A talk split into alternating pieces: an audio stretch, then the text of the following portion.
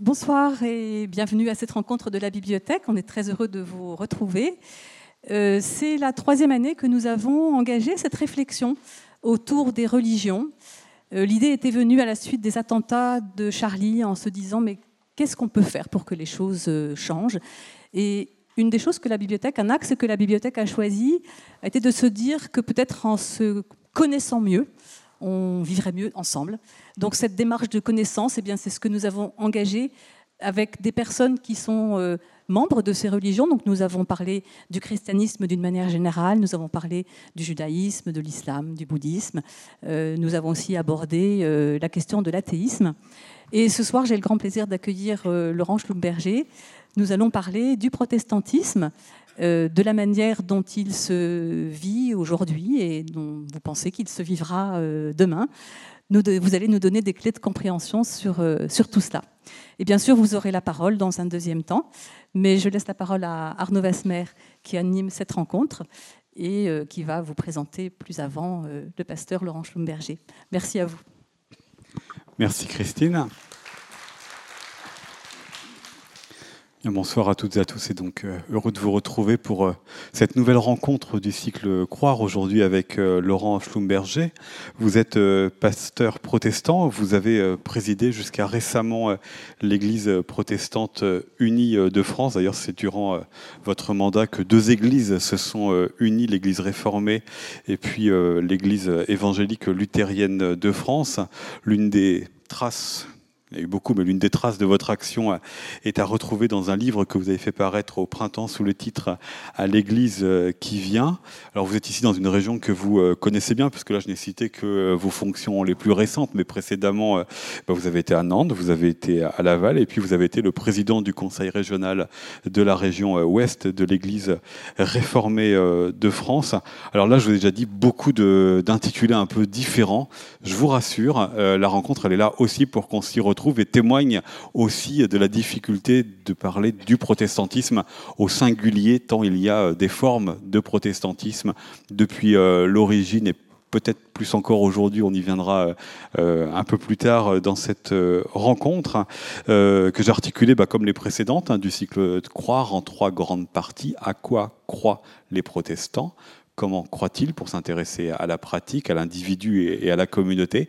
Et puis nous terminerons par les questions plus euh, contemporaines. Qu'est-ce qu'être protestant euh, aujourd'hui et donc demain, pour reprendre l'intitulé euh, de cette rencontre.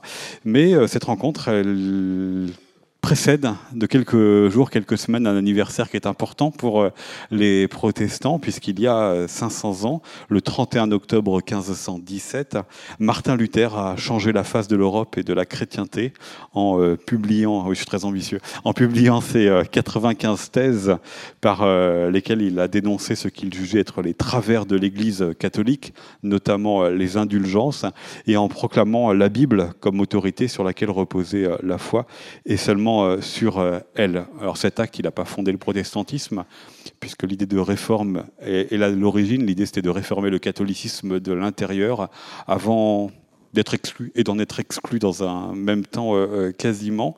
et puis donc je l'ai dit, ensuite il y a eu une floraison de protestants, celui de Luther, celui de Calvin, celui de Zwingli et celui de tous les autres qui se sont succédés à, travers l'histoire. Diversité certes, mais peut-être commençons par l'unité, Laurent Schlumberger à quoi croient les protestants Y a-t-il, malgré cette diversité de spiritualité, d'organisation, de rapport aux autres et aux sociétés, euh, une donnée commune? Bonsoir euh, à toutes et à tous et merci de votre, de votre introduction et puis de cette euh, première question pour lancer la réflexion, le propos et puis ensuite l'échange. un mot sur cette diversité sur laquelle vous avez à juste titre euh, insister. La diversité marque beaucoup les protestantismes et les protestants. Je ne suis pas sûr qu'elle les marque plus que les catholiques, que les musulmans, que les juifs, que les athées. Euh, mais les protestants le montrent plus parce qu'ils n'en ont pas peur. Euh, j'ai un, ami qui dit volontiers que l'Église catholique, c'est des familles très différentes dans une seule maison, et que les protestants, c'est une seule famille dans plusieurs maisons. Et je trouve que c'est assez juste. Oh, c'est une image, donc ça a ses limites, bien sûr. Mais, c'est assez juste. Et alors, euh, s'il y a une seule famille dans plusieurs maisons, organisées différemment, euh, ça veut dire qu'il y a un esprit de famille, qu'il y a quelque chose qui lie euh, un petit peu tout ce monde-là. et je reprends donc votre question, à quoi, croient les protestants Évidemment, je, le dis vite, mais enfin quand même, ils croient en Dieu tel que Jésus-Christ l'a fait connaître c'est des chrétiens.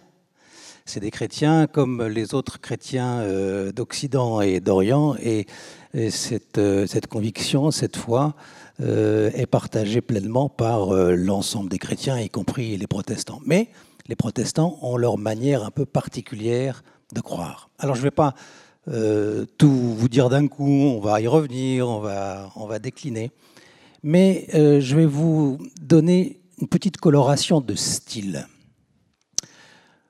Pour les protestants, Dieu seul est saint et rien n'est sacré. Rien n'est sacré. Il n'y a pas d'objet sacré. Même la Bible n'est pas sacrée, on y revenir. Il n'y a pas d'homme sacré. Les pasteurs, hommes et femmes, ne sont pas des personnes sacrées. Il n'y a pas de moment sacré.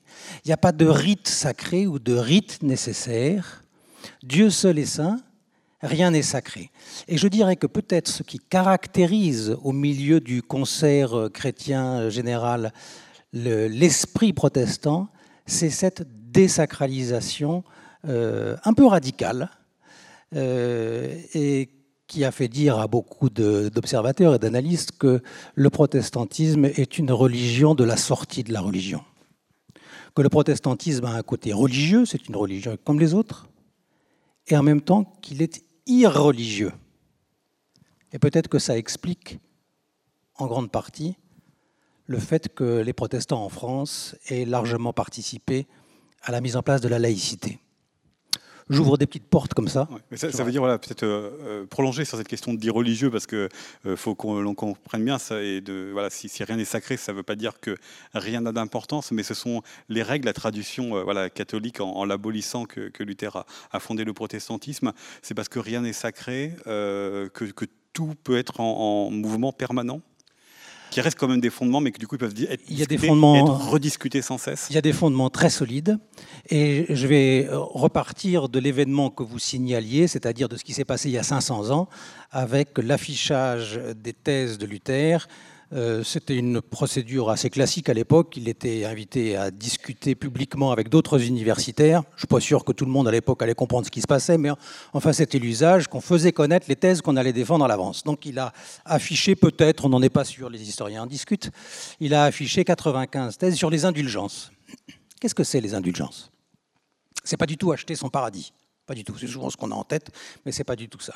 Les indulgences, alors évidemment, pour nous, c'est un peu difficile à comprendre, mais c'était un système selon lequel on pouvait diminuer les peines qu'allaient subir les âmes dans l'au-delà et diminuer, par exemple, le temps qu'elles allaient passer dans le purgatoire, pour soi-même ou pour les autres. Alors évidemment, ça nous paraît être un peu une ingénierie compliquée avec des tuyaux bizarres, hein mais derrière, ce qu'il y, y, a derrière euh, ces indulgences, c'est au fond cette idée qu'on peut négocier avec Dieu. Négocier avec Dieu.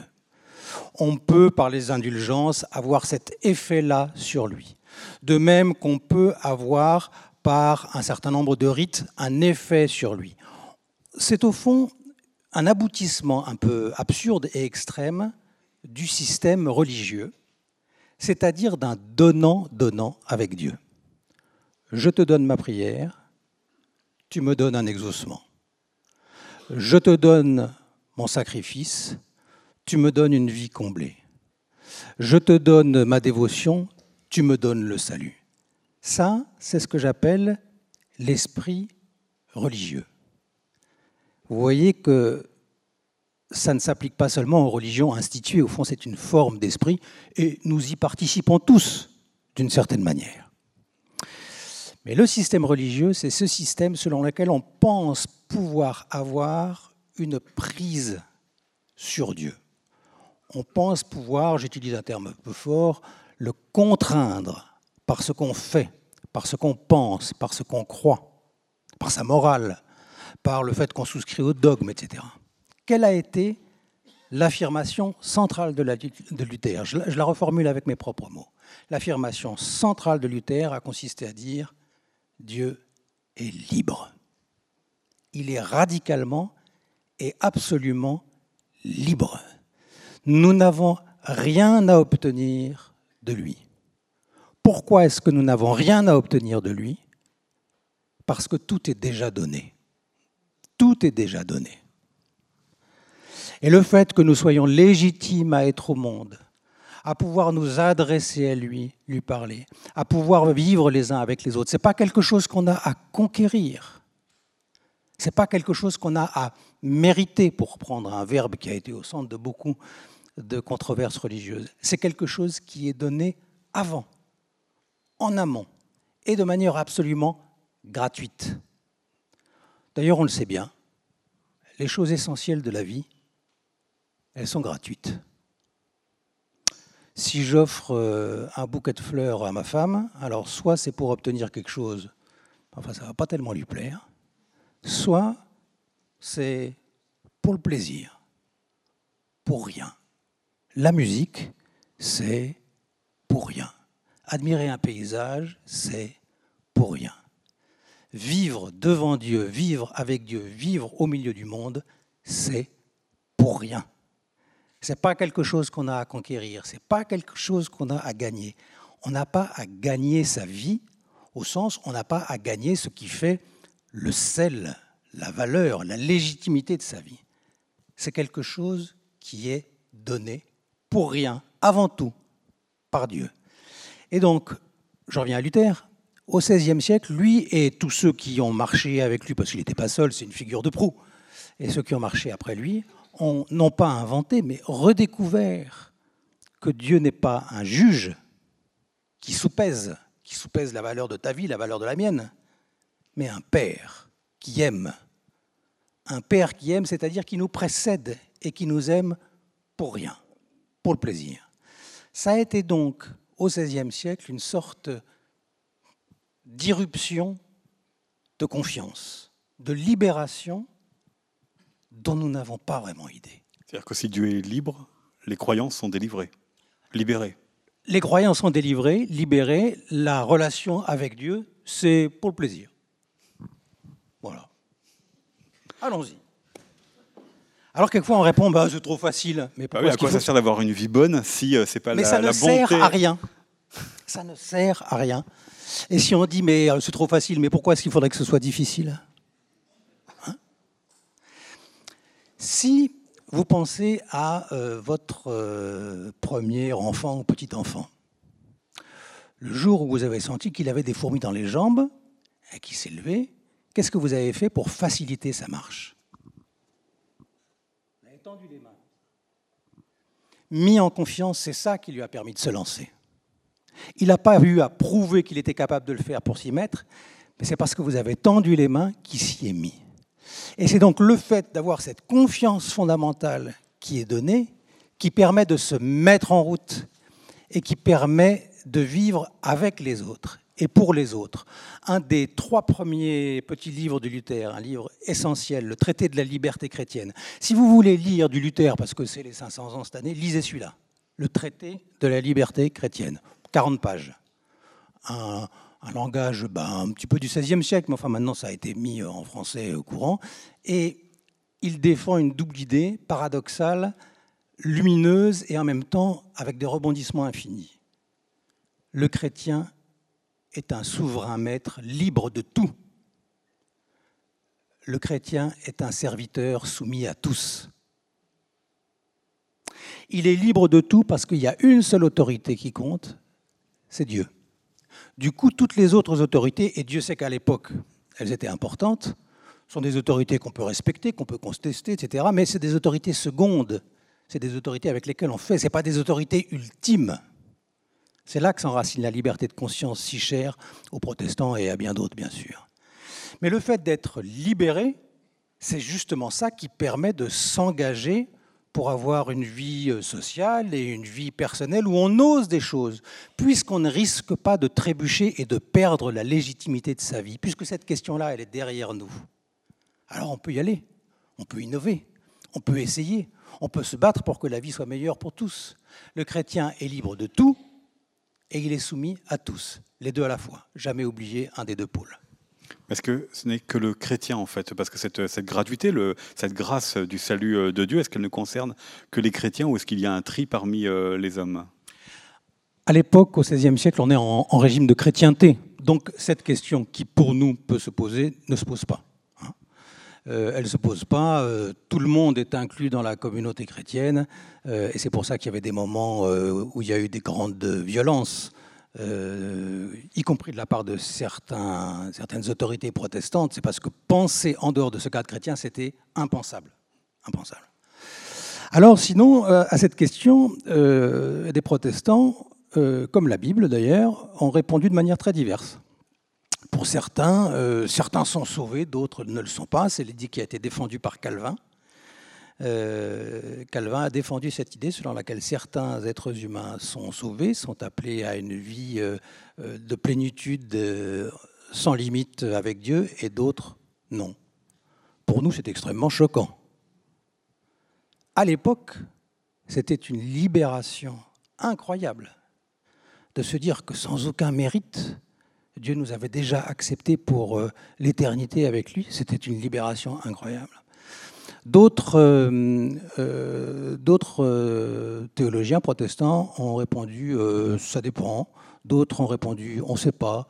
D'autres ont répondu, et c'est à cette idée-là que personnellement je me rattache, mais si on commence à sous-peser,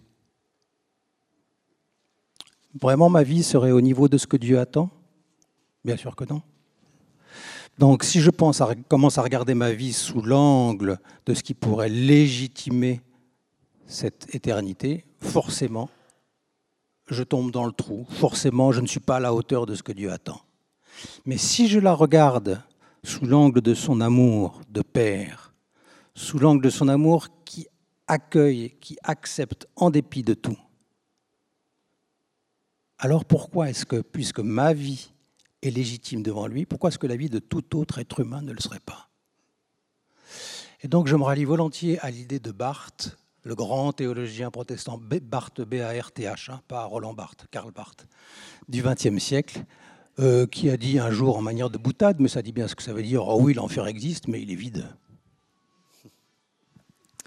Alors tout ça, euh, Luther et puis donc tous les protestants qui l'ont suivi ont euh, l'ont pas inventé, ils l'ont puisé dans leur lecture de la Bible. Je dis en présentant que euh, l'une des, ruptures qu'a opéré Martin Luther, Calvin et, les autres, c'est de mettre la Bible par-dessus tout et non pas l'institution et non pas la tradition donc la Bible devient la seule autorité et en plus elle doit être comprise par tous, d'où les, traductions, puisque voilà les, trois premiers grands fondateurs que sont Luther, Calvin et Zwingli, euh, parmi leurs actes fondateurs, ont traduit la langue pour euh, les, communautés euh, dans lesquelles ils étaient. pourquoi est-ce que c'est la Bible et seulement la Bible qui est le fondement de la foi? C'est d'abord une expérience. C'est pas d'abord une doctrine, c'est d'abord une expérience. C'est-à-dire que Martin Luther, dans son couvent, puisqu'il était, euh, vous avez dit catholique tout à l'heure, je crois que c'est un mot qui est anachronique. C'est-à-dire que tout le monde était catholique. C'était l'Église euh, d'Occident. Hein. Il était euh, moine, il était professeur de théologie, il enseignait la Bible. C'était un Augustin. C'était un Augustin, voilà, un moine Augustin. il enseignait la Bible et donc il travaillait la Bible, il travaillait la Bible, il travaillait la Bible. Et c'est en travaillant la Bible qu'il a découvert ce message que j'ai essayé de résumer avec, euh, avec mes mots. C'est-à-dire que c'est d'abord une expérience et pas une doctrine qui découle de présupposés, de postulats et qu'ensuite on déroule.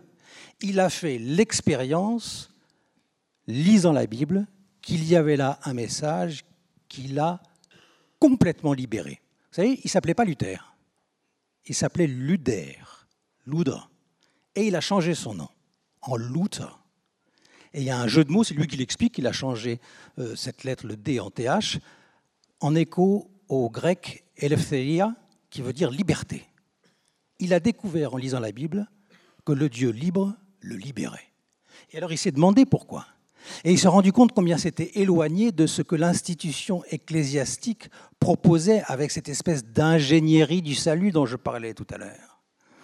Et donc l'expérience de l'autorité de la Bible, c'est quelque chose dont il a fait l'expérience face à la fausse autorité de la tradition, de l'Église, de l'enseignement. Alors ensuite, il a réfléchi, et puis il en a fait une doctrine, il a, il a, il a équilibré tout ça, il l'a déployé. Et ce qu'il a dit, c'est qu'au fond, dans la Bible, Dieu s'adresse à tout être humain, à tout lecteur, et que si la tradition, l'enseignement de l'Église, les théologiens, les maîtres, les professeurs peuvent être utiles, c'est toujours des autorités dérivées, c'est toujours des autorités secondes, et que l'autorité ultime, c'est l'écriture biblique. C'est une autorité sur laquelle on vient buter. C'est une autorité qui résiste. S'il y a marqué ceci, ben, il y a marqué ceci, et on euh, ne peut pas tortiller avec. Il disait, la Bible n'est pas un nez de cire, c'est-à-dire une pâte à modeler qu'on peut former à sa guise.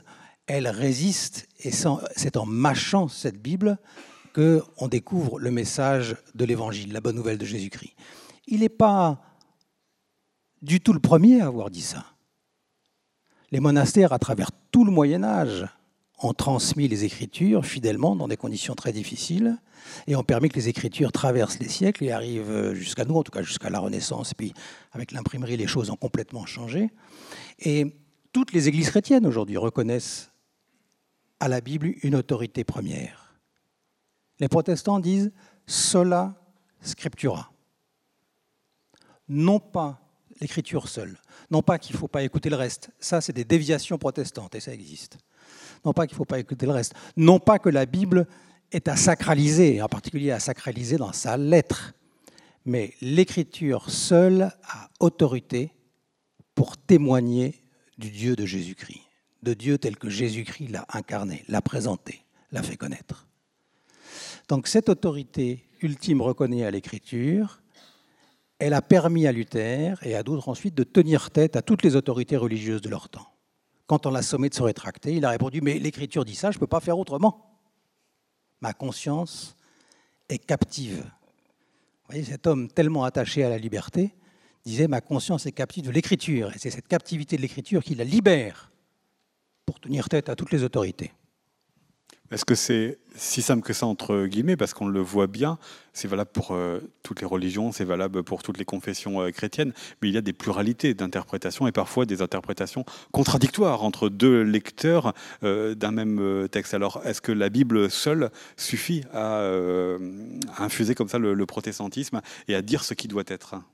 Mais je vais vous dire, les contradictions, les désaccords, les discordances, les écarts, les diversités, elle se trouve à l'intérieur de la bulle. C'est pas quelque chose, la diversité d'interprétation, c'est pas quelque chose de malheureux, c'est pas un pis-aller, c'est pas quelque chose qui prouverait qu'on ne sait pas y faire. C'est l'écriture elle-même qui institue la diversité et le débat. Je prends euh, deux ou trois exemples. Dans l'Ancien Testament, il y a toute une série de textes et de livres qui centre le culte à rendre à Dieu autour du sacrifice, quelque chose de très religieux. Sacrifice qu'il faut faire dans de bonnes conditions, au bon moment, sinon c'est pas valable, etc. Et puis il y a une tradition dans l'Ancien Testament qui est surtout incarnée par les prophètes, en tout cas certains prophètes, qui critiquent violemment cette insistance centrale sur le culte comme liturgie et comme sacrifice. Et des prophètes qui disent de la part de Dieu, mais vos liturgies, je vais être poli, vos liturgies, je n'ai rien à faire. Vous pouvez ravaler vos chants. Ce que je demande, c'est la justice. Dans l'Ancien Testament, il y a de la littérature de sagesse, par exemple les proverbes, vous savez. Un euh, tien vaut mieux que deux, tu l'auras. Bon, je ne suis pas sûr que ce soit dans les proverbes de la, Bible, mais enfin, euh, voilà, hein. voilà. On vous l'accorde pour ce soir. Euh, eh bien, il y a, des, il y a d'autres livres de sagesse dans l'Ancien Testament qui contestent violemment euh, cette, euh, cette, vision de la sagesse selon laquelle si on se conduit bien, alors on sera béni, si on se conduit mal, on sera maudit. Ils disent, mais c'est pas vrai. Le livre de Job, c'est ça. C'est pas vrai. J'ai toujours fait ce que Dieu attend, et regardez ce qui m'arrive. Alors qu'est-ce qu'on fait avec ça? Et puis l'Ecclésiaste, euh, le Coëlette, vous savez, celui qui dit vanité, tout est vanité, vapeur, tout est vapeur, tout ça c'est du vent, puis il n'y a rien de nouveau sous le soleil. Débrouille-toi avec ça. Et puis dans le Nouveau Testament, euh, je prends deux exemples aussi dans le Nouveau Testament, euh, il n'y a pas un évangile, il y en a quatre. Pourtant, les tentatives d'harmoniser n'ont pas manqué à travers l'histoire. Mais le canon biblique, c'est-à-dire la liste des quelques 66 livres de la Bible, a maintenu cette diversité, avec évidemment beaucoup de consensus, et au fond un seul consensus, Jésus est mort et ressuscité, mais une diversité de compréhension de cet événement, de la personne de Jésus, de son, message, qui est étonnante. Et puis, deuxième exemple dans le Nouveau Testament, entre l'épître de Jacques, par exemple, et l'épître de Paul aux Galates, il y a une discussion euh, assez punchy quand même, hein, assez vigoureuse sur la manière de comprendre euh, la figure d'Abraham.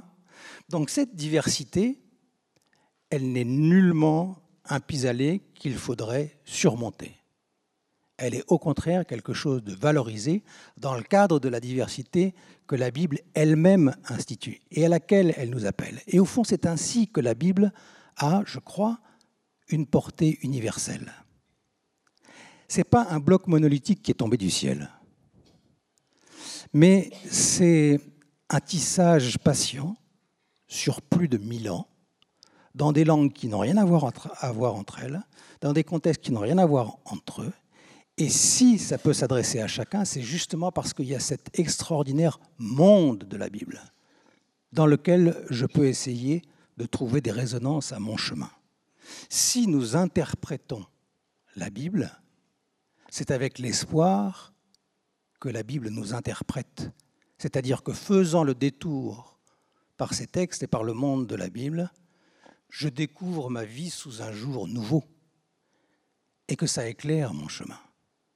Donc vive la diversité des interprétations. On voit que là, il y a une différence entre les sensibilités catholiques, orthodoxes et protestantes.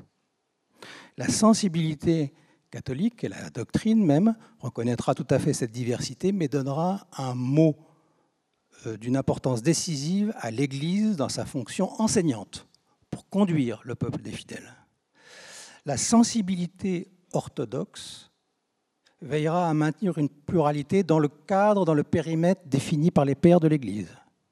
La sensibilité protestante valorisera le débat en revenant toujours à des arguments fondés dans l'interprétation des Écritures. Voilà, ça fait partie des, de la variété d'une tradition chrétienne à une autre. Parce que c'est justement chez les protestants l'appartenance à une communauté qui organise ce débat qui aussi euh, permet de, circuler à travers les interprétations Ça devrait. Ah, expliquez-nous pourquoi. non pas ça devrait, mais pourquoi aussi ça ne l'est pas. Oui. Euh, un ami prêtre un jour m'a dit Oh, les protestants, c'est des communautés très soudées de gens qui ont horreur de faire communauté. Il n'a pas complètement tort. Il nous connaît assez bien. On a parlé de l'importance de la Bible et ça a été une affirmation centrale de Luther et des autres, euh, ceux qu'on appelle les réformateurs.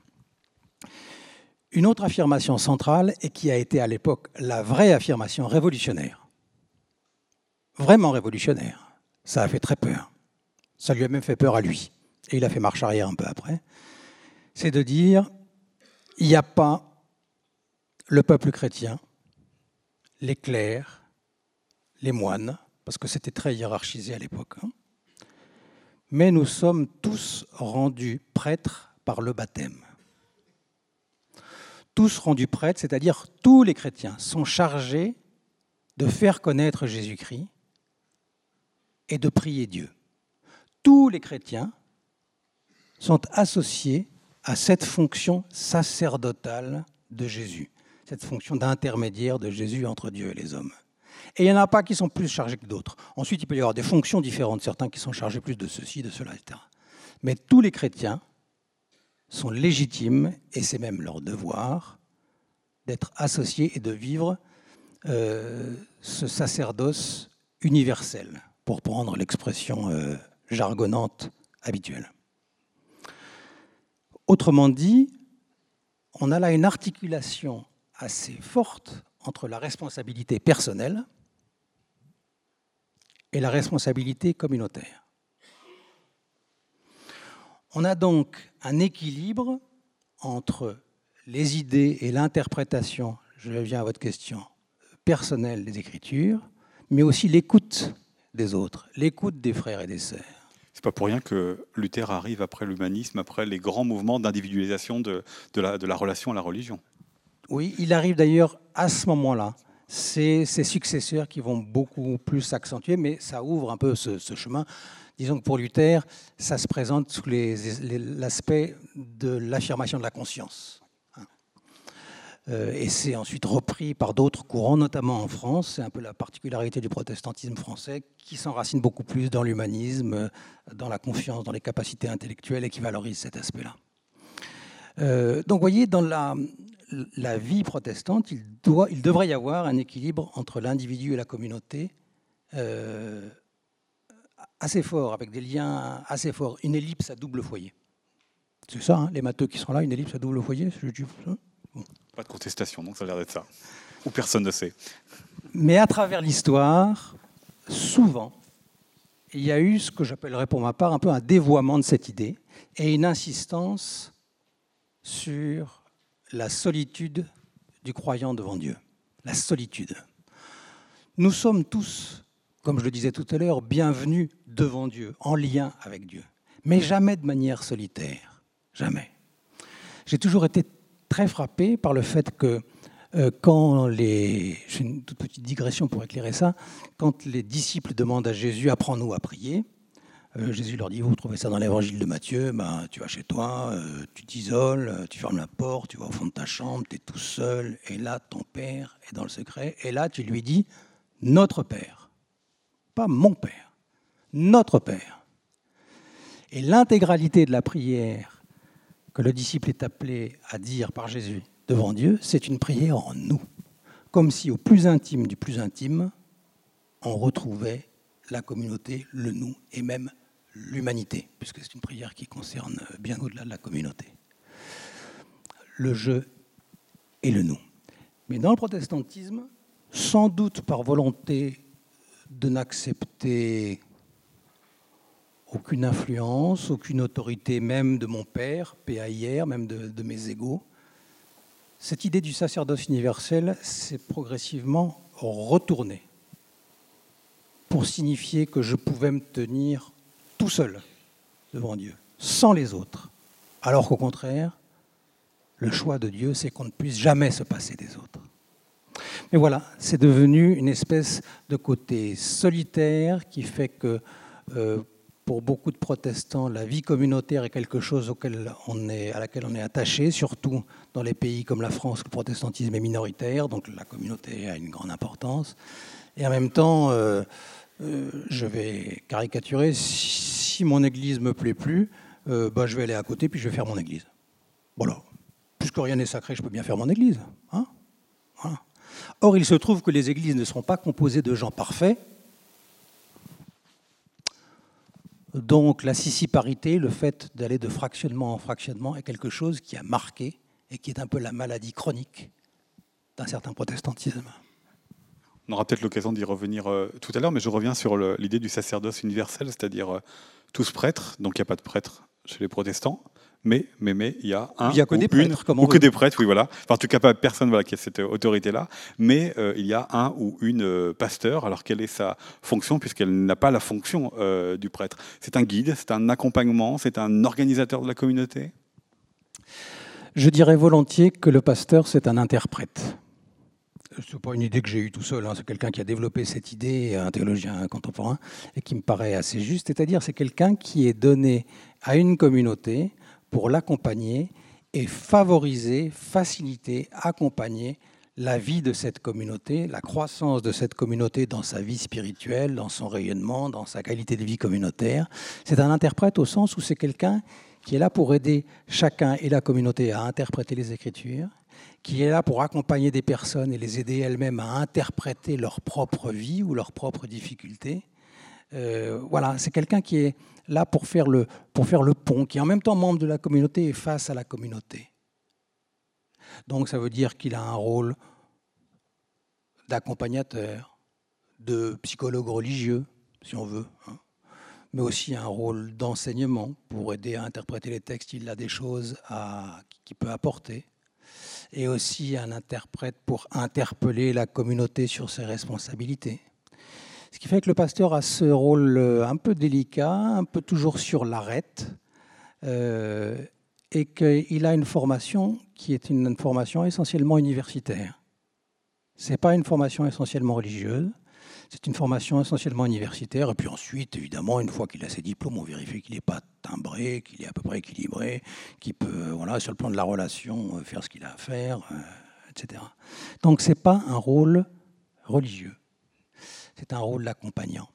L'autorité pour l'ensemble de l'Église, en tout cas dans certaines des églises protestantes, parce qu'il y a une diversité là-dessus, réside plutôt dans les conseils et les synodes, c'est-à-dire dans la communauté locale un conseil de personnes élues pour conduire cette communauté locale, et puis des synodes, c'est-à-dire des représentants euh, des églises d'un secteur ou de tout un pays qui se réunissent régulièrement pour conduire cette église au plan régional ou au plan euh, national. Voyez?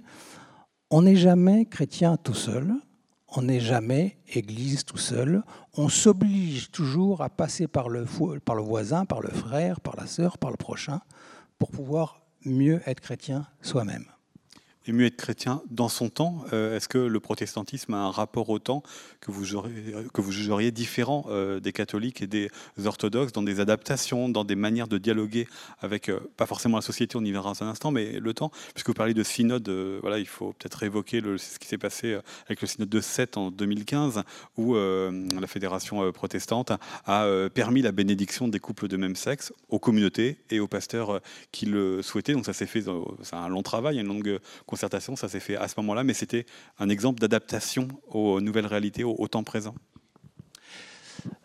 Je vais revenir sur, euh, cet épisode, euh, mais pour euh, essayer de dégager les, cohérences, dans la mesure où ce n'est pas la doctrine ou la morale qui fait la valeur du chrétien devant Dieu mais que les choses se passent dans l'autre sens. C'est-à-dire que c'est Dieu qui vient à notre rencontre. C'est lui qui nous fonde dans une vie authentique. C'est lui qui nous rend responsables. C'est lui qui nous relève. Pensez à ces guérisons opérées par Jésus où il fait relever quelqu'un et il l'envoie sur son chemin et puis la personne fait son chemin. Au fond, c'est l'image de la foi, hein, telle qu'on peut la, la comprendre. Alors, ça veut dire que sur les questions morales, puisque c'est une question de cet ordre-là que, vous évoquez, mais plus généralement pour ce qui est de la vie aujourd'hui, il n'y a pas de code de la vie à suivre comme il y a un code de la route. La Bible en particulier n'est pas un code de la vie comme il y a un code de la route, pour de multiples raisons, à commencer par le fait que les choses, euh, en particulier dans l'ordre des prescriptions, dans les Écritures ont été écrites il y a plus de 2000 ans. Ça ne veut pas dire qu'il faut tout jeter, ça veut dire qu'il faut comprendre, ça veut dire qu'il faut interpréter. Ça veut dire que quand il y a marqué ceci ou cela dans les Écritures, il faut se demander pourquoi. Le comprendre à la lumière de cette bonne nouvelle fondamentale. Et donc, aussi bien personnellement que collectivement, nous sommes appelés à inventer notre fidélité. Notre fidélité personnelle et notre fidélité collective. Et ça, c'est jamais gagné d'avance. C'est toujours un travail délicat à faire en conscience, à la lecture des Écritures, avec les autres. Donc je ne parlerai pas de volonté d'adaptation à la société contemporaine. Parce que ça, ça voudrait dire que ce qui guide telle ou telle Église, c'est de coller aux évolutions de la société. Mais ça veut dire que rien n'est interdit. Comme le dit l'apôtre Paul lui-même, tout est possible. Tout n'est pas utile, mais tout est possible. Donc il faut, avec cet esprit de liberté, trouver le chemin. Qu'est-ce qui s'est passé euh, pour éclairer un tout petit peu les choses sur cet épisode à propos de la bénédiction des couples de même sexe? Ce n'est pas la Fédération protestante de France? Un certain nombre de personnes d'autres églises de la Fédération protestante pourra revenir sur ce que c'est que la Fédération protestante euh, serait tout à fait hérissée de vous entendre. C'est une église, euh, celle euh, à laquelle j'appartiens, qui, après une autre église, d'ailleurs quelques années auparavant, a décidé d'apporter une réponse pastorale à une situation nouvelle. La situation nouvelle, c'est qu'en France, depuis quelques années, des personnes de même, sexe peuvent se marier. Ça, c'est une décision du législateur, ce n'est pas une décision des églises. Si des personnes membres de l'église de même sexe se marient et demandent une bénédiction sur leur couple, Qu'est-ce qu'on répond? Voilà, c'est la question très concrète qui se posait réellement, qui a été débattue dans les paroisses, puis ensuite au plan régional, puis ensuite au plan national, selon notre système un peu long et un peu compliqué, où on essaye d'associer tout le monde à la réflexion. Et la réponse, pour la faire euh, courte, la réponse a été, euh, il y a des points de vue légitimement très différents là-dessus. Légitimement très différents, selon la manière dont on comprend les textes bibliques, selon les expériences qu'on a faites dans sa famille, dans sa vie personnelle, etc. Et c'est un sujet très chatouilleux. Donc on a le droit d'avoir pleinement, y compris dans l'Église, des points de vue très différents. Et le synode a ajouté, pour celles et ceux et pour les communautés locales, les paroisses, qui pensent que c'est une manière d'annoncer l'Évangile, de témoigner de Jésus-Christ, que de bénir un couple de même siècle à l'occasion de ce mariage, alors c'est possible. Voilà, c'est ça la décision qui a été prise. Avant de, prolonger sur les questions euh, du temps présent, euh, peut-être euh, deux derniers mots sur la pratique à propos des sacrements. Le mariage pour les protestants n'est pas un sacrement. Il y en a plusieurs dans le catholicisme et dans l'orthodoxie. Pour les protestants, il n'y en a que deux, le baptême et, la scène, l'Eucharistie. Est-ce qu'ils ont la, même fonction quand même, ces deux sacrements, que ce qui est investi dans les sacrements catholiques? Pas du tout. Je reviens sur le mot de pratique en toute logique, en toute cohérence avec ce que je vous disais tout à l'heure, il n'y a pas de pratique religieuse protestante. Aucun rite n'est nécessaire. Aucun rendez-vous à un culte n'est nécessaire. Si un chrétien protestant se disait, mais moi j'ai jamais besoin euh, d'être avec une communauté ou d'aller au culte, je dirais, mon gars, ça c'est pas très sérieux quand même. Hein. on ne peut pas être chrétien tout seul. Mais vous voyez qu'il n'y a pas de pratique religieuse au sens où on peut entendre ce mot dans la plupart, peut-être dans toutes les autres religions. Mais évidemment, on se retrouve régulièrement, plus ou moins régulièrement, euh, dans des assemblées, euh, principalement centrées sur la méditation autour de la Bible. C'est ça le, ce qui fait le cœur. Vous savez, il y a beaucoup de gens pour se ressourcer le dimanche matin, ils font du jogging. Bah, le jogging euh, des chrétiens et des protestants, bah, c'est de lire la Bible, d'y réfléchir, d'en parler ensemble, de chanter, de prier, de laisser passer du silence. Voilà, c'est autour de la Bible que ça se passe. Et le baptême et la scène, pour euh, les protestants, ce sont deux gestes visibles, donc un peu moins intellectuels. Quelquefois, les protestants sont un peu trop éthérés et intellectuels. Ces deux signes visibles, il y a de l'eau, il y a du pain, il y a du vin, euh, qui viennent sceller, confirmer, illustrer, enraciner, incarner la bonne nouvelle euh, de Jésus-Christ. Le baptême, qu'est-ce que ça veut dire? On a l'habitude, c'est un peu dommage, mais c'est comme ça, de verser un peu d'eau sur la tête. Je dis que c'est un peu dommage parce que le vrai sens du baptême, c'est de rappeler la mort et la résurrection de Jésus-Christ par la noyade. Par la noyade. C'est ça le baptême. Plonger dans l'eau, ça veut dire plonger, ressorti de l'eau, comme Jésus a plongé dans la mort et sorti de la mort. Ce que font certaines églises protestantes. Ce que font certaines églises protestantes. Dans mon église, c'est pas l'usage, mais ça m'est arrivé de faire euh, ça de cette manière-là, parce que pour les personnes, c'était quelque chose qu'elles avaient envie. Et justement, on a beaucoup de liberté par rapport à ça. Il n'y a pas de rituel nécessaire à suivre dans le détail. Et le partage euh, du pain et, du vin, la Sainte Seine, l'Eucharistie, le repas du Seigneur, ça rappelle le fait que Jésus, enraciné dans les Écritures, ce que nous appelons l'Ancien Testament, hein, euh, à la suite de tout son peuple, a traversé la mort, c'est la Pâque, c'est le fait qu'il vient au milieu du monde, qu'il vient au milieu de ma vie, puisque je peux même manger quelque chose qui le signifie, mais ce n'est pas des gestes qui apportent d'une manière religieuse, ou certains diraient d'une manière magique, ou d'une manière automatique, ce dont ils témoignent. Ils viennent le confirmer, l'enraciner dans ma chair, et pas seulement dans ma compréhension. Donc, vu de l'extérieur, c'est très proche euh, de ce qui se passe dans une église catholique, par exemple, à cette occasion-là. Et fondamentalement, ça rappelle la même chose. Ce que Jésus-Christ a fait, ce qu'il a vécu, sa mort et sa résurrection. Ensuite, ça n'a pas tout à fait la même signification ou le même poids, ce qui fait que dans la tradition catholique, l'Eucharistie est absolument centrale et elle manifeste la communion ecclésiale, comme on dit dans le jargon catholique. Chez les protestants, elle est moins centrale, ça dépend un peu des types de protestants. Pour certains, c'est important, pour d'autres, c'est moins important. Bah, justement, vous me faites la, transition avec euh, euh, les questions sur la pluralité euh, des protestants. Est-ce que justement la manière de considérer ces deux sacrements, de les organiser, de les penser, est une ligne de fracture, le mot est un petit peu fort, mais en tout cas une ligne de, séparation entre les églises? Je reviens peut-être sur la question du, baptême que j'ai plus travaillé, j'avoue que celle de, la Seine. Il y a les églises anabaptistes pour qui ne, peuvent être baptisés que les adultes parce qu'il faut que ce soit des êtres en, totale conscience.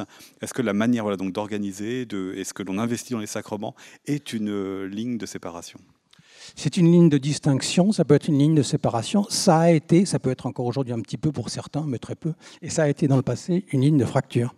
C'est-à-dire qu'entre les protestants plutôt proches de Luther et les protestants plutôt proches de Zwingli et de Calvin, on n'entre pas dans les détails, si ça vous intéresse, on pourra préciser, euh, ça a été un point d'achoppement extrêmement fort au XVIe siècle. Et comme à l'époque, on rigolait pas avec ces questions-là, on se, c'est tout juste si on, s'excommuniait pas, en tout cas, on, se disait qu'à cause de ça, on n'avait plus rien à se dire. En gros, la différence, c'était savoir si c'est, un souvenir du dernier repas ou si c'est l'incarnation euh, du corps de Christ, comme dans le, chez les catholiques. Voilà, on peut, on peut le dire comme ça, et on, peut le dire comme ça, et surtout, pour certains, c'était une question secondaire, pour d'autres, c'était une question centrale. Voilà, il y avait une différence de sensibilité à cette époque-là. Euh, aujourd'hui, ces différences de sensibilité, oh, si on regarde à la loupe et avec un gros projecteur, on peut les retrouver, mais enfin, c'est vraiment pas important. En revanche, c'est vrai qu'il y a euh, des nuances ou des différences entre certains protestantismes à propos du baptême, parce que comme vous le dites, euh, pour un certain nombre de chrétiens protestants, pas seulement, mais de chrétiens protestants, il faut être conscient, il faut pouvoir dire sa foi en Jésus-Christ, dire qu'on fait chemin avec lui pour recevoir le baptême alors que d'autres protestants insistent sur le fait que puisque c'est Dieu qui fait tout le chemin jusqu'à nous, alors ça a pleinement son sens de manifester l'amour de Dieu avant même que la personne en ait conscience et puisse mûrir ça. Un, vieux pasteur euh, que j'ai vu un jour baptiser un bébé euh, a dit à l'occasion de ce baptême, ce baptême c'est le baiser de Dieu sur toute ta vie. C'est pas mal. Vous voyez que c'est deux logiques qui se tiennent tout à fait. D'ailleurs, moi qui suis dans une église où on a l'habitude de baptiser les petits-enfants, je n'ai pas fait baptiser mes propres enfants. Donc vous voyez, cette diversité, elle ne coïncide pas avec des églises, mais elle les traverse. C'est encore plus compliqué que ce qu'on pouvait penser. Alors je qu'on prolonge pour savoir un petit peu qu'est-ce qui, euh, euh, après avoir commencé par qu'est-ce qui unit le protestantisme, qu'est-ce qui les, les sépare. Il y a eu, euh, dès l'origine, notamment entre Luther et, Calvin, des distinctions sur la manière de considérer la religion par rapport à l'État. pour Luther ne s'est intéressé que à la religion distincte de l'État, tandis que Calvin, parce qu'il était à Genève, parce que par la manière aussi dont il a fondé son protestantisme, c'était une, une, union de l'État et du protestantisme. Qu'est-ce qu'il en reste aujourd'hui dans les différentes églises? Est-ce que c'est une, ligne de qui peut encore euh, permettre de comprendre cette pluralité d'églises Ça date même d'avant Calvin, puisque Calvin est venu une génération après Luther. Mais dès les tout débuts de la réforme, dès les années 1520, si vous voulez, il y a eu une profusion de mouvements, en particulier sur le thème que vous soulevez, du rapport au pouvoir politique. Et donc, la diversité du protestantisme n'est pas quelque chose qui apparaît aujourd'hui avec les pentecôtistes ou les évangéliques, mais qui apparaît dès le XVIe siècle. De même qu'avant, le XVIe siècle. Il y avait dans l'Église d'Occident, sur bien des points, une diversité étonnante. Vous savez, on dit que Dieu ignore deux choses quand même. Hein. le nom et le nombre exact d'Église protestante, et le nom et le nombre exact d'ordre religieux féminin catholique. Et on comprend qu'il ignore ça. C'est une telle profusion avec tellement de, de variétés et d'insistance. Dès le XVIe siècle, dès l'apparition de ce mouvement qui ensuite progressivement donnera le protestantisme, il y a eu des différences sur le plan religieux, sur le plan de la manière de considérer la fin des temps. Est-ce qu'il faut vivre dans le monde ou bien est-ce qu'on pense qu'on est... On était à la fin du Moyen Âge quand même. Hein est-ce qu'on pense qu'on est vers la fin des temps Et donc, est-ce qu'il faut sortir du monde pour se préparer à accueillir le royaume de Dieu? Ça, ça a été une ligne de fracture importante. Et puis, cette question du rapport au pouvoir politique. En gros, il y avait trois attitudes. Il y a une attitude qui a consisté à faire une sorte d'alliance avec le pouvoir politique. Ça a été la ligne de la réforme majoritaire, Luther, Calvin, etc.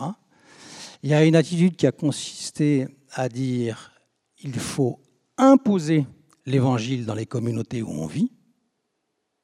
Il faut faire venir le royaume de Dieu sur la terre. Vous voyez à quel genre d'excès ce genre de choses peut conduire.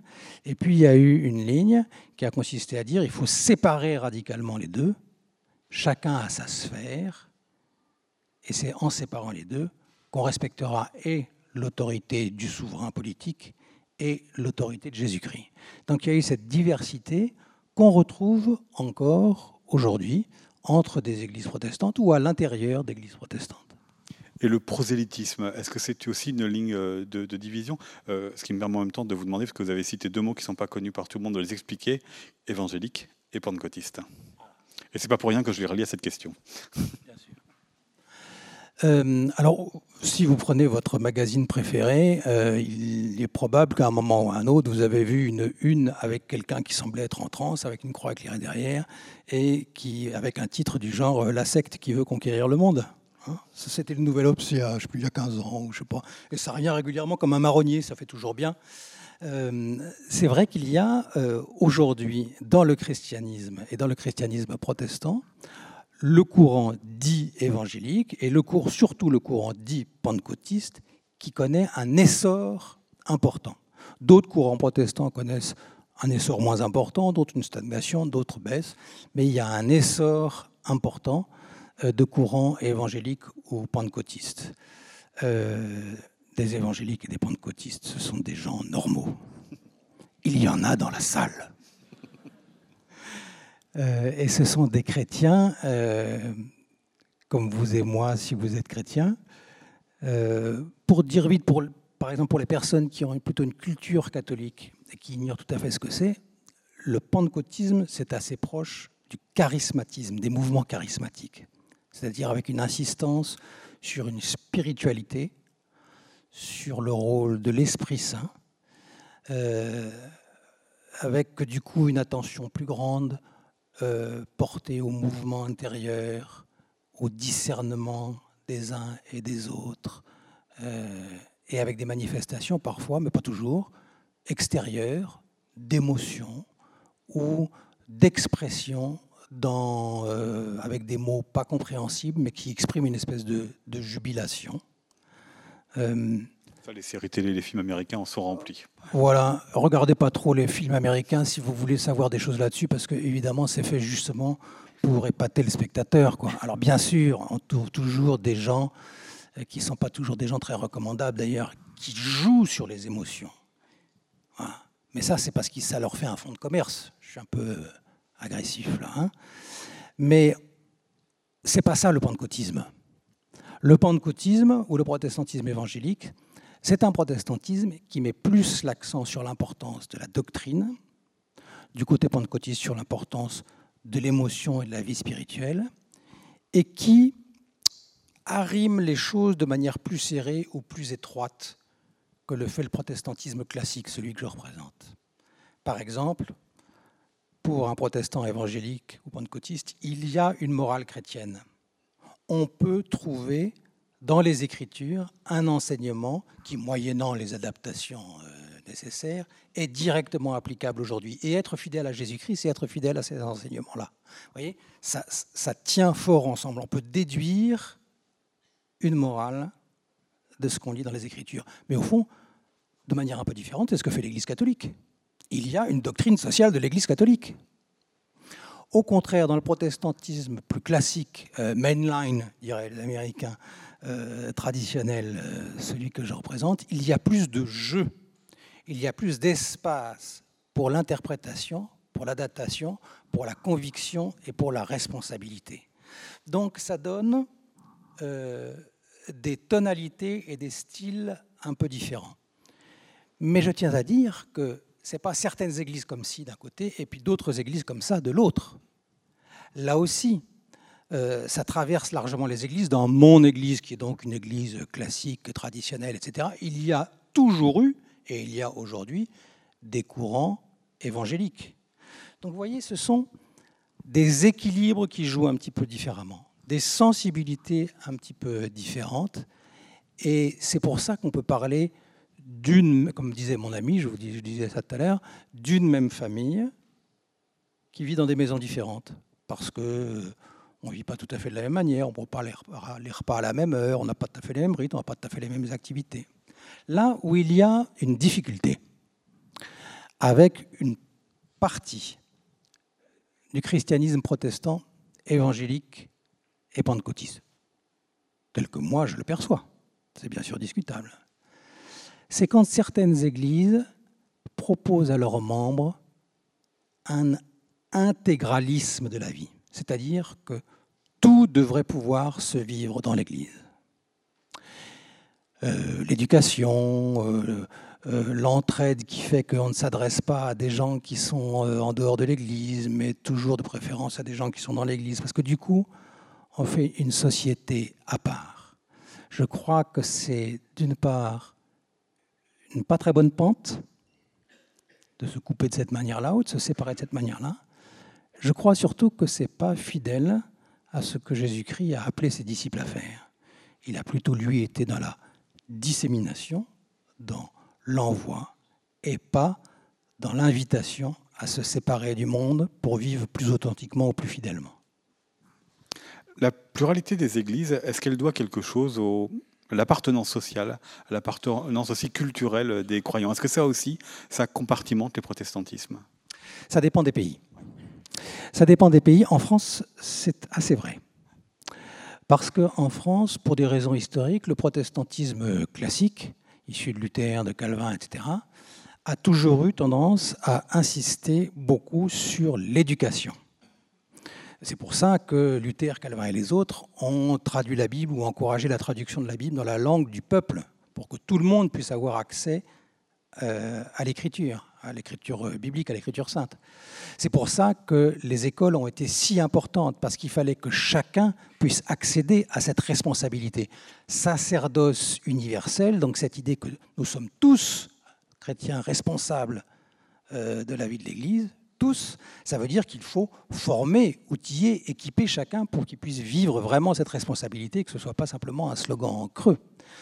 Donc cette insistance sur l'éducation et surtout en France, le fait minoritaire a fait que les protestants français se sont toujours, à travers l'histoire, serrés les coudes et ont eu tendance à développer une manière commune de vivre, ce qui a toujours pour effet euh, une certaine endogamie, si vous voulez, pour dire, pour dire vite. On, se ressemble et on s'agrège avec des personnes qui nous ressemblent les églises euh, en France, les églises euh, évangéliques et pentecôtistes, euh, ont ceci de plus dynamique, je parle de manière générale, il faudrait nuancer, que les églises protestantes classiques, qu'elles savent mieux s'adresser à la population en général, et en particulier aux personnes qui n'ont pas cette espèce d'habitus et d'éducation depuis des générations et des générations. Donc il y a une capacité dans ces églises à parler plus le langage de tout le monde qui explique, à mon avis, une part de leur croissance. Je ne veux pas dire succès parce que c'est un mot un peu dévalorisant, mais une part de leur, euh, de leur croissance. Et de ce point de vue-là, les églises classiques comme la mienne euh, feraient bien de s'inspirer un peu de cette capacité à, à parler à tout le monde. C'est un vous, c'est déjà en cours parce que voilà, le, titre de la rencontre porte le mot de quel visage aujourd'hui et demain. Euh, là, si on, suit un peu le cheminement que vous donnez, c'est plutôt euh, les nouvelles églises qui seront au visage de demain et moins les églises euh, anciennes. Mais est-ce qu'elles ont commencé déjà à, muter pour aussi intégrer ces, nouvelles réalités? Oui, toutes les églises protestantes, je parle du protestantisme, mais bien sûr on pourrait voir au-delà, toutes les églises protestantes connaissent une mutation importante, certaines un peu plus que d'autres, d'autres un peu moins, mais toutes euh, connaissent une évolution euh, très importante qui correspond au fond aux effets de la mondialisation, aux effets de la globalisation. Euh, dans notre Église, l'Église traditionnelle protestante en France, plus de 20% de ses membres n'en sont pas issus, c'est-à-dire on rejoint de l'extérieur, entre guillemets, cette Église. Dans ce domaine, dans les églises comme ailleurs, la transmission verticale de génération en génération se fait de moins en moins, mais il y a de plus en plus de personnes qui ont un chemin personnel, un chemin individuel de rencontre, de découverte. Et donc il y a un renouvellement par l'extérieur, si vous voulez, qui est vraiment important. La moitié des pasteurs qui entrent au service de notre Église n'en sont pas issus. La moitié. Beaucoup de catholiques. Comment? Beaucoup de catholiques, parce que c'est un cliché de dire, mais euh, voilà, une partie des, des catholiques euh, français parfois sont des protestants qui s'ignorent. C'est une phrase qu'on entend euh, de temps à autre. Hein. Oui, c'est des protestants qui s'ignorent s'ils ont ce rapport au sacré dont je parlais un peu tout à l'heure. et à l'inverse des protestants qui ont, parce que ça existe aussi, un grand attachement à un, certain côté religieux et, ritualiste, quelquefois deviennent catholiques. Et au fond, c'est très bien qu'ils aient ces itinéraires-là. Mais donc il y a un grand renouvellement extérieur. Et il n'y a pas très longtemps, il m'est arrivé une expérience très intéressante et très significative. Je suis allé présider un culte euh, le dimanche matin dans une église de la banlieue parisienne bourgeoise. Euh, J'y avais pas été depuis 25 ans. Et il y a 25 ans, oh, alors c'était une assemblée très blanche. Hein. Euh, blanche de cheveux, blanche de peau. Et cette fois-ci, la moitié de l'assemblée était noire et beaucoup plus jeune. Et ce n'était pas un hasard, ce n'était pas un dimanche particulier, c'est la population des églises qui se renouvelle à cause des déplacements de population, et en l'occurrence dans cette, euh, église-là, des personnes qui venaient d'Afrique, des personnes qui venaient des Antilles, etc. Vous savez, il y a des sociologues, des, statisticiens qui s'amusent à chercher, enfin qui s'amusent, c'est intéressant hein, d'ailleurs, j'en parle, à chercher quel est le centre de gravité du christianisme là où il y a sur le globe le plus de chrétiens. Euh, voilà, ils font des moyennes, etc. Et il n'y a pas très longtemps, le centre de gravité, il était en Europe. Il devait être quelque part entre l'Espagne et, l'Italie, je pense, quelque part par là, dans la Méditerranée. Aujourd'hui, il est à peu près du côté de Tombouctou. Et il est en train de se déplacer furieusement vers l'Est, parce que dans la génération qui vient, le premier pays chrétien au monde, ce sera la Chine. Et pour le moment, il est descendu vers le sud à cause du poids de l'Afrique, de l'Amérique du Sud, mais surtout de l'Afrique. La première ville francophone protestante au monde, c'est Kinshasa. Donc on observe dans le monde des églises cette mobilité euh, qu'on observe d'une manière générale et qui a pour effet aussi de renouveler considérablement toutes les églises, euh, aussi certainement l'Église catholique bien sûr, mais aussi euh, les églises protestantes.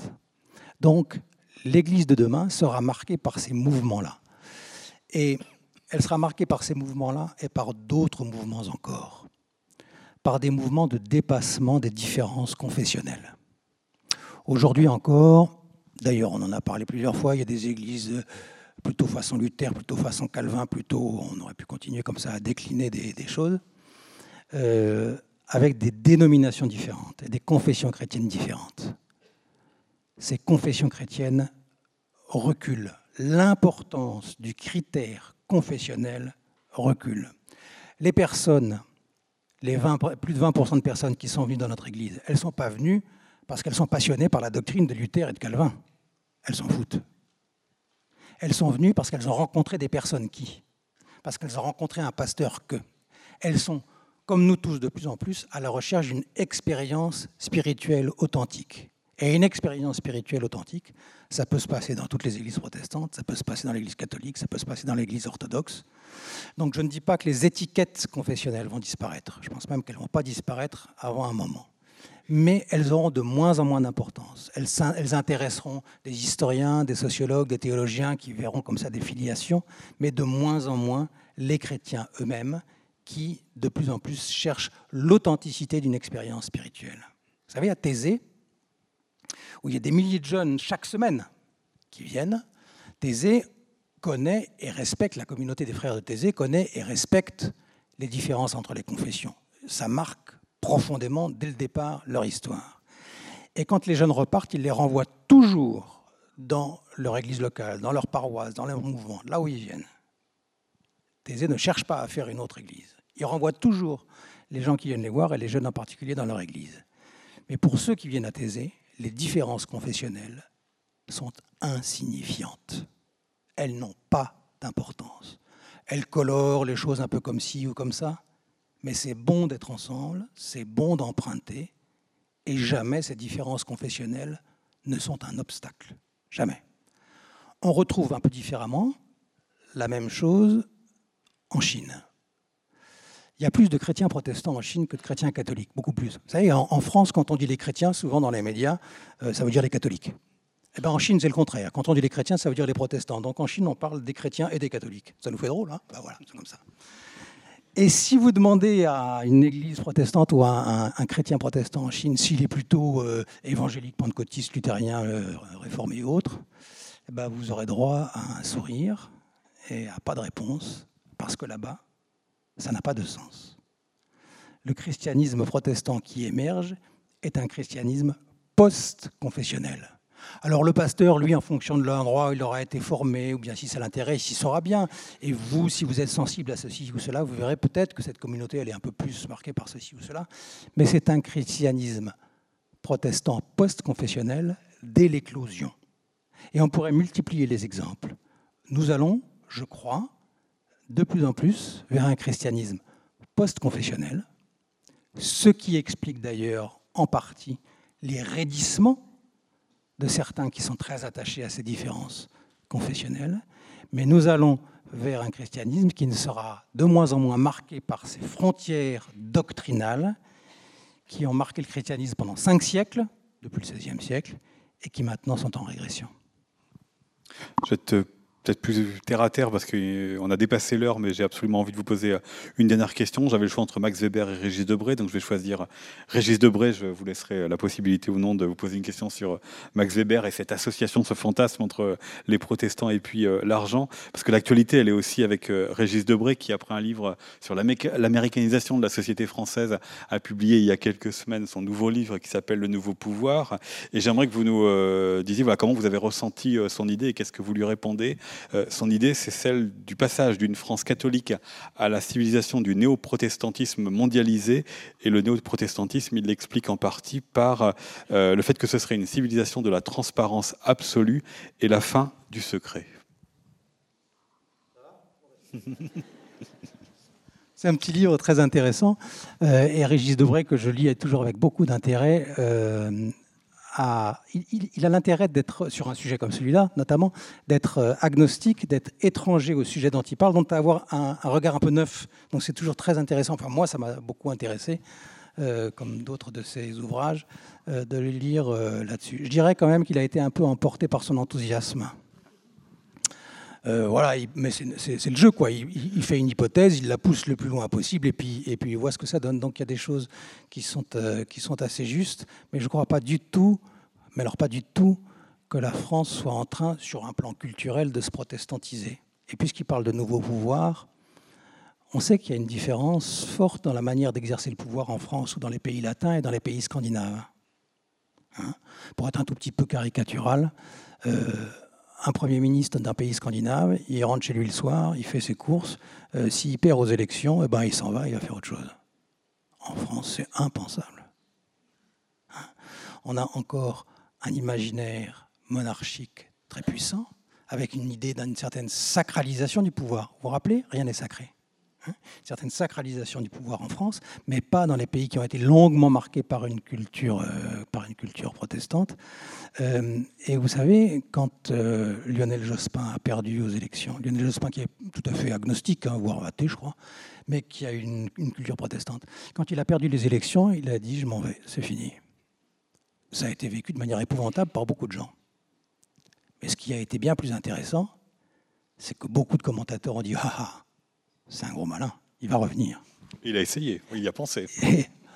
moi, je ne suis pas dans sa tête. Hein. En tout cas, il n'est pas revenu. On l'attendait par la fenêtre et il n'est pas revenu par la fenêtre. C'est cette vieille idée euh, avec laquelle je commençais, ou à peu près, selon laquelle la vie ne se joue pas dans cet engagement-là. C'est très important, on peut y consacrer toute son énergie, mais la valeur de sa vie ne se joue pas là. Et être élu président de la République, c'est pas atteindre le nirvana, et être battu, c'est pas déchoir. Donc peut-être que la France culturellement deviendra protestant, on en reparle dans 200 ans. Que Dieu, si Dieu nous prête jusque-là, évidemment. Merci beaucoup à vous, euh, Laurent Schlumberger. Je vous propose euh,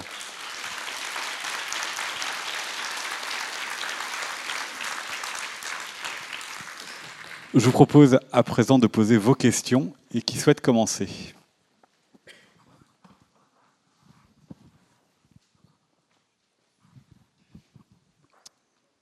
Personne n'ose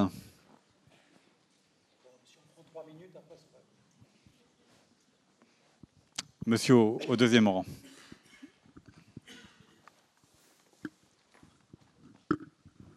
Bon, ce qui distingue le, catholicisme du protestantisme, c'est évidemment les trois piliers du catholicisme, c'est-à-dire l'écriture, la tradition et le magistère. Hein. Mais est-ce que vous ne croyez pas que d'une certaine façon, tout ça euh, se résout dans, dans un retour à l'écriture qui, qui, est beaucoup plus, comment dire, euh, beaucoup plus euh, aéré, quoi, aussi bien chez du côté des catholiques que moi, je ne vois pas trop la différence. Quand vous dites, par exemple, Dieu seul est saint, rien n'est sacré, je veux bien, mais c'est pas parce que c'est parce que moi qui suis catholique, je vais me confesser de temps en temps, par exemple, et que, je pense que, à travers un sacrement, le pardon de Dieu m'est donné, je n'enferme pas le pardon de Dieu dans ma démarche sacramentelle et dans le, dans le geste sacramentel.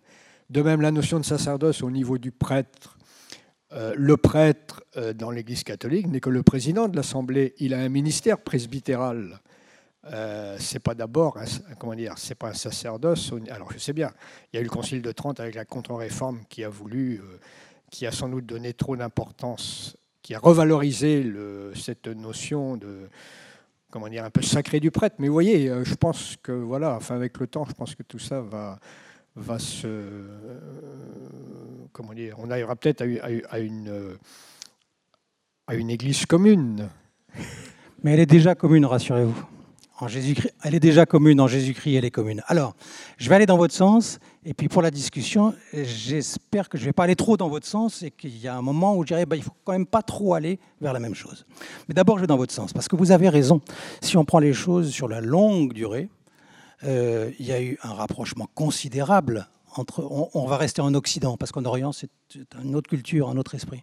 Il y a eu un rapprochement considérable entre l'Église catholique romaine euh, et, les églises protestantes. Et au fond, le grand pas, le pas décisif, ça a été le Concile de Vatican II. Hein. vous parlez du Concile de Trente au XVIe siècle, mais Vatican II a été euh, une, révolution pour beaucoup de catholiques, en particulier sur la question des Écritures.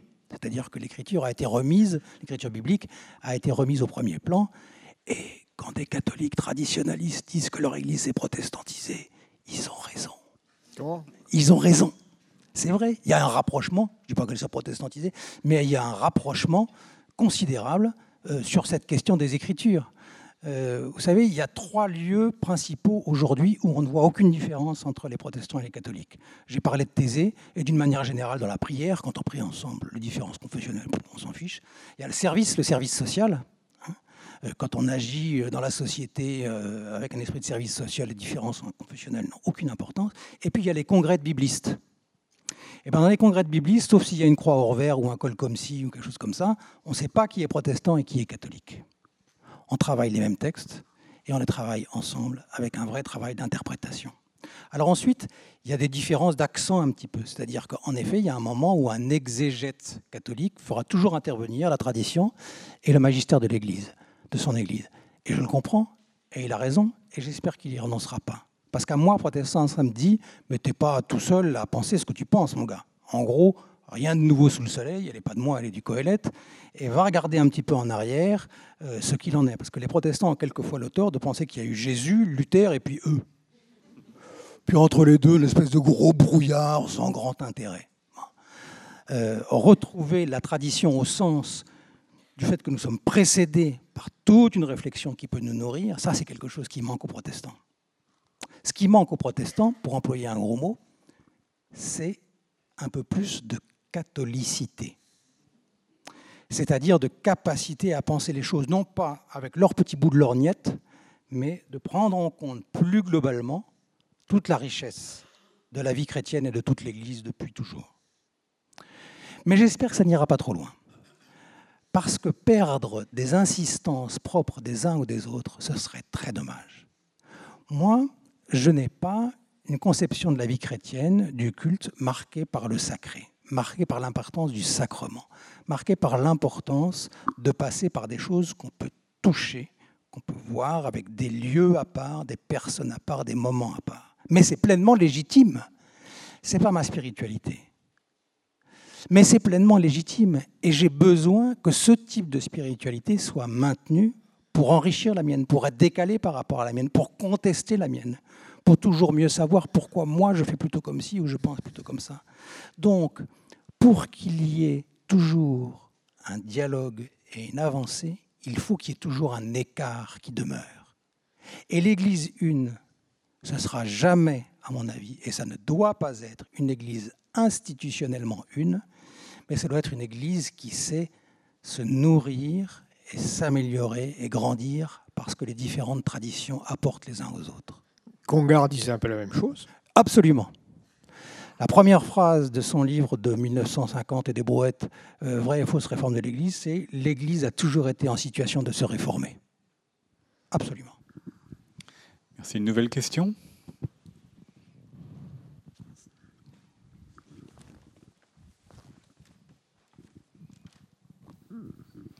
Tout en haut à gauche.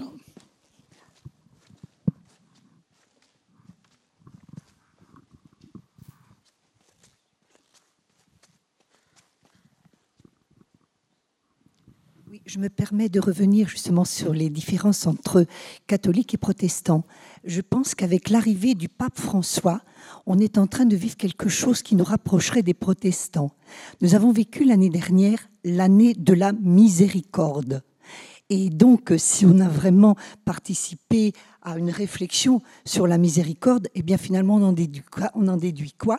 C'est que Jésus nous aime tous, et même le plus mécréant, Hein, et alors on se rapportait en particulier à ce que Jésus avait dit sur la croix à celui qui était à côté de lui et qui avait été un malfaiteur, ce soir tu seras avec moi au paradis. On n'est plus dans le calcul, on n'est plus dans le mérite, même dans l'Église catholique. On parle de miséricorde et là je pense qu'on y gagne, on se rapproche du protestantisme et moi personnellement j'en suis très heureuse. C'est peut-être pas un hasard euh, que le pape François aille dans ce sens-là parce qu'il est jésuite. Et les jésuites, c'est une compagnie qui est née pour, pour lutter contre le protestantisme au XVIe siècle. Autrement dit, qui en est extrêmement proche. Parce que pour pouvoir argumenter, lutter au sens de, de la lutte intellectuelle, hein, argumenter, discuter, il faut bien connaître son adversaire. Il faut avoir des accointances avec lui. Et depuis cinq siècles, les jésuites et les protestants, sur bien des points, sont relativement proches je serais, je, dirais pas que, sur le reste de ce que vous avez dit, je serais moins d'accord. Je ne sais pas s'il faut qu'on approfondisse euh, ici et maintenant. Et en tout cas, s'il y a un point sur lequel l'Église catholique euh, peut se rapprocher un peu du protestantisme, c'est sur un point tout petit peu différent, surtout me semble-t-il, c'est que le grand enjeu aujourd'hui de ce que fait le pape François et de ce qui se passe à la curie, c'est pas les histoires bancaires, c'est pas les histoires, pas du tout ça. Le grand enjeu, c'est est-ce que l'Église catholique va instaurer une certaine pluralité en son sein ou pas? Est-ce qu'elle va devenir moins romaine ou pas? Est-ce que les conférences épiscopales continentales ou nationales vont avoir une relative autonomie ou pas? Eh bien là, c'est un combat terrible à l'intérieur même de la direction de l'Église catholique romaine. Et si le pape François, qui va dans le sens de, qui souhaite aller dans le sens d'accorder plus euh, sais pas bien, l'Église catholique ne va pas devenir une fédération, on ne va pas rêver non plus. Hein. Mais si euh, l'impulsion du pape François pour qu'il y ait plus de caractère propre reconnu aux conférences épiscopales, si ça imprime une marque dans l'Église catholique, c'est pas gagné, mais c'est pas exclu. Alors à ce moment-là, on aura un fonctionnement plus collégial de l'ensemble de l'Église catholique qui peut faire bouger énormément de choses et qui peut se rapprocher un peu de la façon collégiale dont les églises protestantes comprennent leur vie et leur organisation, et de la façon collégiale dont les églises orthodoxes comprennent aussi leurs relations entre elles. Là, à mon avis, c'est porteur de pas mal d'avenir. Une autre question? Madame, au deuxième rang. J'ai pas bien compris ce que vous avez dit concernant la Chine. Pour moi, en Chine, il y a le confucianisme, le taoïsme et troisième, je ne sais plus. Bon, est-ce que vous, ça me surprend que tous les Chinois euh, deviennent protestants? Le, le troisième, c'était pas le bouddhisme? Voilà, d'accord. Alors je me suis mal fait comprendre. Quand je parlais de la Chine, c'était à l'intérieur de la réalité protestante chinoise, qui est une réalité ultra minoritaire. alors qui se compte en dizaines de millions de Chinois, parce qu'on est en Chine, donc évidemment l'échelle pour nous n'est pas tout à fait la même. Hein. Mais c'est à l'intérieur de ce protestantisme chinois que la distinction entre Église ou courant n'a pas de pertinence. En Europe ou en France, on est marqué par l'histoire qui fait qu'il y a eu des protestants comme ci, des protestants comme ça, des protestants encore autrement, et qu'ils se rapprochent ou ils ne se rapprochent pas, et que euh, voilà, on essaye de, de, converger un petit peu. Et c'est un peu la même chose entre protestants et catholiques. Mais cette histoire-là n'est pas l'histoire chinoise. Et le protestantisme, seulement le protestantisme, je ne parle pas des autres, le protestantisme chinois est nativement interdénominational. Ce n'est pas quelque chose qu'il a à gagner ou à conquérir, c'est quelque chose sur lequel il peut s'appuyer. En 1910, il y a eu à Édimbourg une conférence de missionnaires protestants et anglicans qui se sont réunis et qui ont été euh, qui ont travaillé sur ce que c'était que la mission et qui ont dit mais maintenant il faut que nous arrêtions la concurrence entre nos sociétés missionnaires protestantes et anglicanes. Il faut qu'on arrête la concurrence. Annoncer l'évangile, c'est trop important. Nos querelles de boutique sont ridicules.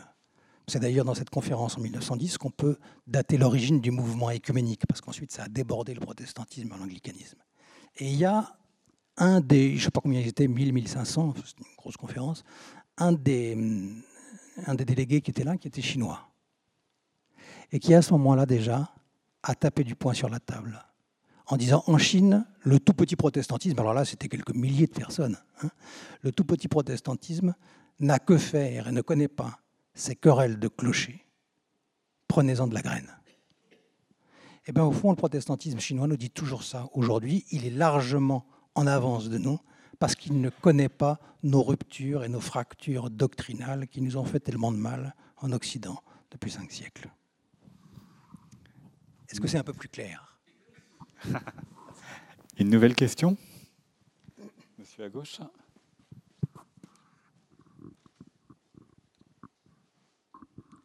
Bonsoir. Il est dit que, que les chrétiens et les chrétiennes sont appelés... Parlez bien dans le micro, s'il vous plaît. Pardon. Il est dit que les chrétiens et les chrétiennes sont appelés à, parler de, de, Christ. Et ce que je constate personnellement, c'est que dans les, églises protestantes, par exemple, ou dans les églises, euh, je dirais, protestantes, il y a les femmes chrétiennes n'ont pas le droit de prêcher la parole de Dieu devant une assemblée. Je ne sais pas, mais j'ai pu. Et par contre, dans d'autres églises, ils le font. Pourquoi, pourquoi certaines églises ne préfèrent pas que les femmes puissent prêcher? Alors, euh, comme ça ne concerne pas trop mon église, j'essaye de rendre compte le plus fidèlement possible euh, rendre compte de, la réalité de ces églises-là. Il est vrai qu'il y a un certain nombre d'églises, en particulier protestantes, euh, pentecôtistes et évangéliques, qui accordent une grande importance aux pasteurs, ou à l'ancien, ou aux prédicateurs.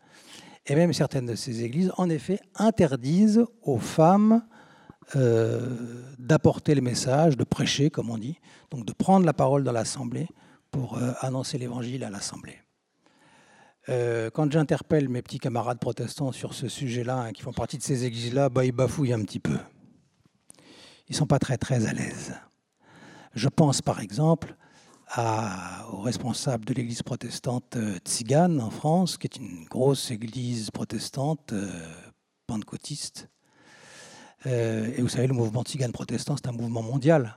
Et dans bien des pays, les églises pentecôtistes tziganes admettent tout à fait que les femmes prêchent. Donc au fond, il y a beaucoup des questions d'habitude ou de mentalité qui n'évoluent pas très vite. Si dans certaines églises, il y a un grand rôle qui est accordé au pasteur, une autorité qui est accordée au pasteur, euh, c'est qu'on lui reconnaît une fonction un peu de, alors je vais employer un mot qu'il faut éclaircir tout de suite, de prophète. Un prophète, ce n'est pas un devin dans la Bible. Ce n'est pas quelqu'un qui annonce le futur. C'est absolument pas ça. Un prophète, c'est quelqu'un qui parle de la part de Dieu et qui parle de la situation présente de la part de Dieu. Et dans ces églises, souvent, on reconnaît au pasteur un rôle prophétique qui fait que c'est une autorité qui lui est reconnue et qui n'est pas reconnue aux autres. Moi, euh, protestant classique, très attaché au sacerdoce universel, je ne suis pas à l'aise avec ça. Je ne suis pas à l'aise avec ça. Je suis bien convaincu que tout le monde ne peut pas prendre la parole et avec les mêmes capacités euh, annoncer l'évangile. Il y a des gens qui sont bien faits pour ça, comme d'autres sont faits pour autre chose. Et puis ça nécessite une formation. Mais je ne suis pas très à l'aise avec euh, ces réalités-là qui, en effet, comme vous le dites, ne euh, sont pas dans la ligne de ce que la réforme a redécouvert et qu'elle a instauré. C'est vrai. Est-ce qu'il y a encore une question? À droite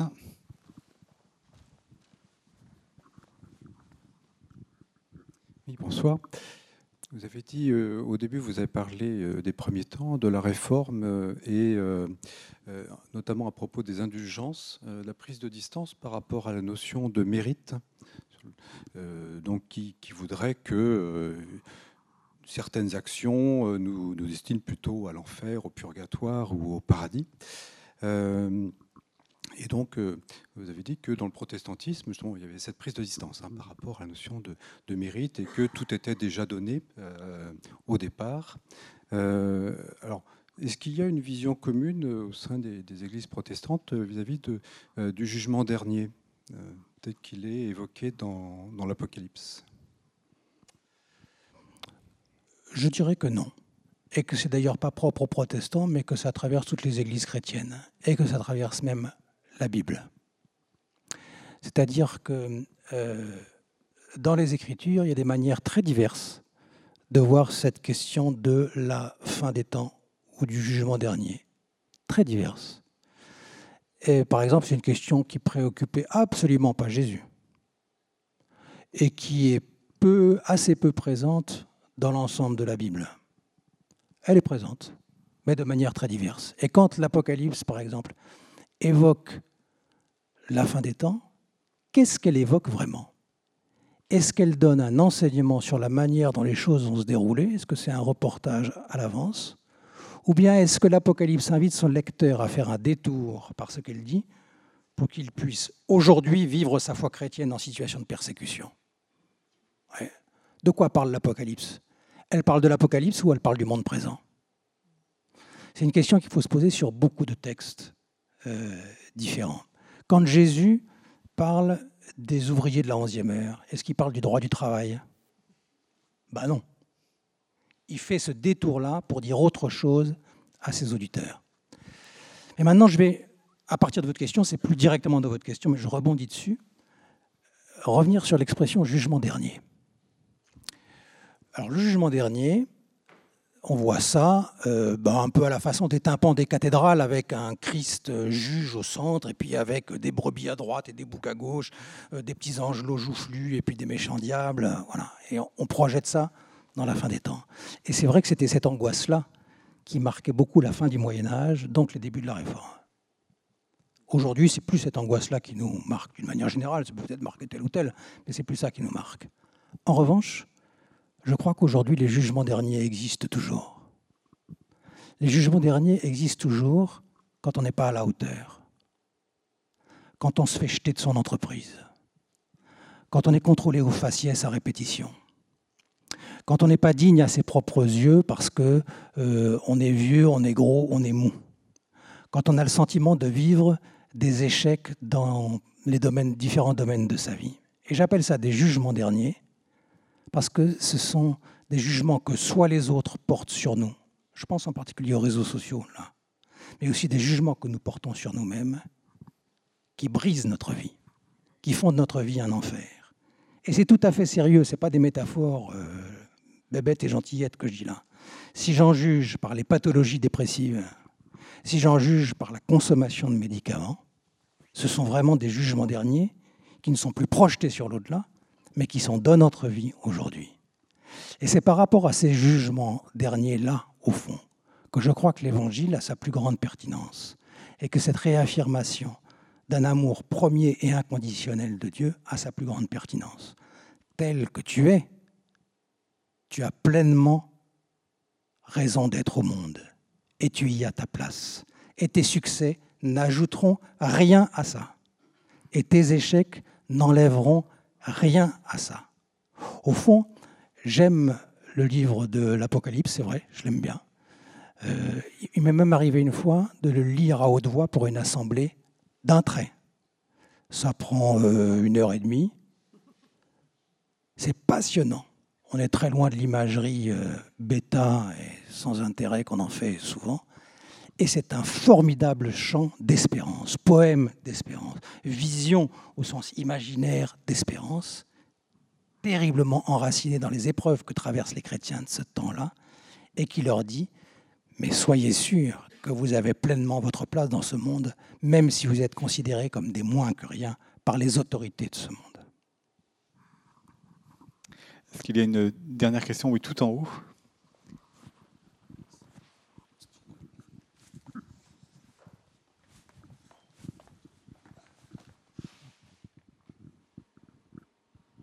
Que pensez-vous des églises africaines du réveil, qui sont des églises néo-pentecôtistes? Mais alors lesquelles? Il y en a des, milliers, il y a, ça bouge tout le temps. Vous savez, il y a euh, simplement en région parisienne euh, la Fédération protestante de France, qui est une plateforme d'action commune à plusieurs églises protestantes, a chargé quelqu'un d'accompagner un peu ces églises qui émergent issues de l'immigration, comme on dit. Parce qu'il y en a des Africaines, il y en a aussi des Chinoises mais ça bouge tout le temps. C'est un monde parfaitement mouvant. Euh, et euh, d'un dimanche sur l'autre, on ne sait pas forcément si l'Église se réunira au même endroit ou pas.